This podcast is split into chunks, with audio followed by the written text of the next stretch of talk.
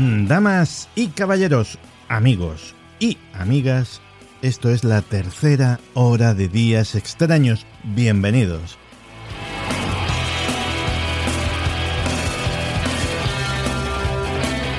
La famosa carta abierta del profesor Daniel Arias Aranda, buen amigo mío, como todos sabéis y me honro con ello, sigue provocando polémica. Así que yo también voy a meter cuchara en este asunto. Si alguien se cree que esto va solamente de la calidad de la educación universitaria o de la calidad del alumnado universitario, se equivoca. Veréis. El informe PISA de la OCDE, que tanto se cita cuando se habla de estas cosas, ha encontrado que solo el 9%, menos del 10, el 9, por ciento de los jóvenes de 15 años puede diferenciar entre los hechos y las opiniones en línea. El mundo es cada vez más complejo y los jóvenes cada vez tienen menos habilidades éticas y cognitivas. Y de eso es de lo que va el debate.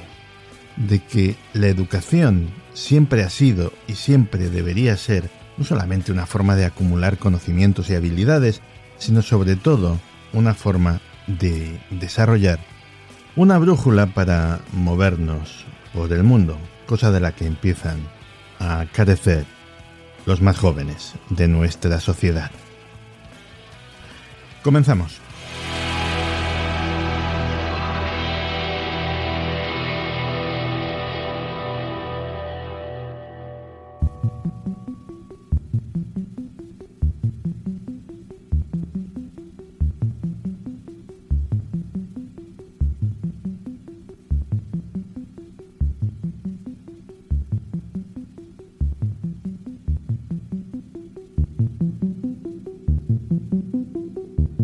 No terminamos de salir de una y comienzan a aparecer signos de otra en el horizonte. Ahora veréis a qué me refiero. El jefe del Comando de Movilidad Aérea de la Fuerza Aérea de los Estados Unidos, el general Mike Minihan, ha escrito un memorando en el que prevé una guerra con China para 2025. Según NBC News, que fue la que obtuvo una copia de este memorando, Minihan ordena a los comandantes del Comando de Movilidad Aérea y a otros comandantes operativos de la Fuerza Aérea de Estados Unidos que le informen antes de finales de este mes de febrero sobre sus preparativos para una guerra contra China. En su memorando, el general Miniham afirma que su instinto le dice que se librará una guerra en 2025. Lo razona con una serie de indicios. El primer indicio obvio es eh, la consolidación del poder de Xi Jinping, del líder chino. Luego estarían las elecciones presidenciales de Taiwán en el 2024, las de Estados Unidos ese mismo año, y que bueno, dependiendo de los resultados, mm, todo esto podría ofrecer a Xi Jinping un motivo para emprender algún tipo de acción, de acción radical y poco deseable.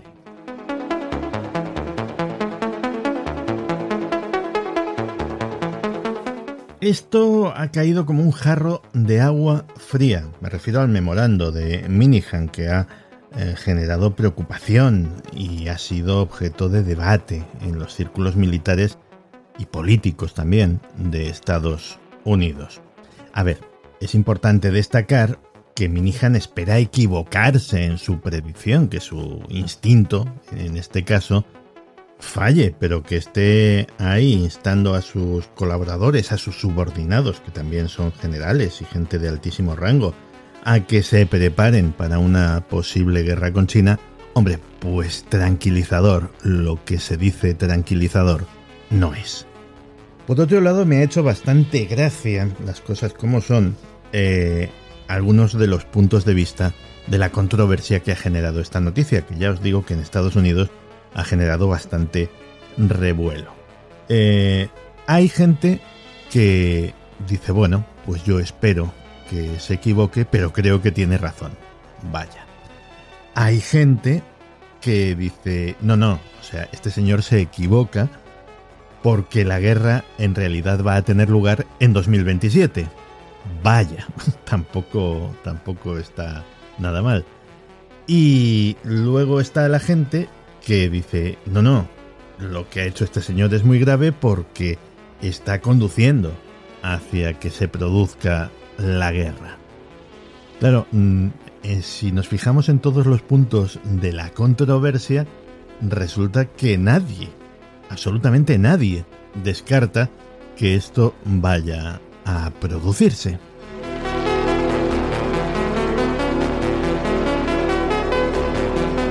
Y para poner las cosas en contexto, pues hay que también recordar que el general Minihan es todo un personaje. Y me remito al discurso de apertura que pronunció en septiembre en la conferencia del aire, espacio y ciberespacio, que la verdad es que tiene, tiene una frase que es una auténtica perla para enmarcarla. Dijo el general Minihan, la letalidad es lo más importante. Cuando puedes matar a tu enemigo, todos los aspectos de tu vida son mejores. Tu comida sabe mejor, tu matrimonio es más fuerte. Vamos, un tipo conciliador, un tipo de paz. En fin, ¿cómo están las cosas de verdad? ¿Qué posibilidades hay de una confrontación bélica entre Estados Unidos y China? Bueno, la relación entre ambos países ahora mismo es complicada, lleva siendo complicada bastante tiempo. Se ha visto tensada por una serie de cuestiones que incluyen sus diferencias eh, comerciales, las disputas territoriales en el mar del sur de China y por supuesto la cuestión de Taiwán, que para los chinos no es en absoluto menor. Además, el fortalecimiento de China como potencia económica y militar pues ha llevado a un aumento de la preocupación en Estados Unidos, como no podía ser menos. Y además hay otro ¿Te está gustando este episodio?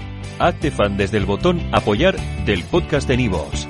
Elige tu aportación y podrás escuchar este y el resto de sus episodios extra. Además, ayudarás a su productor a seguir creando contenido con la misma pasión y dedicación.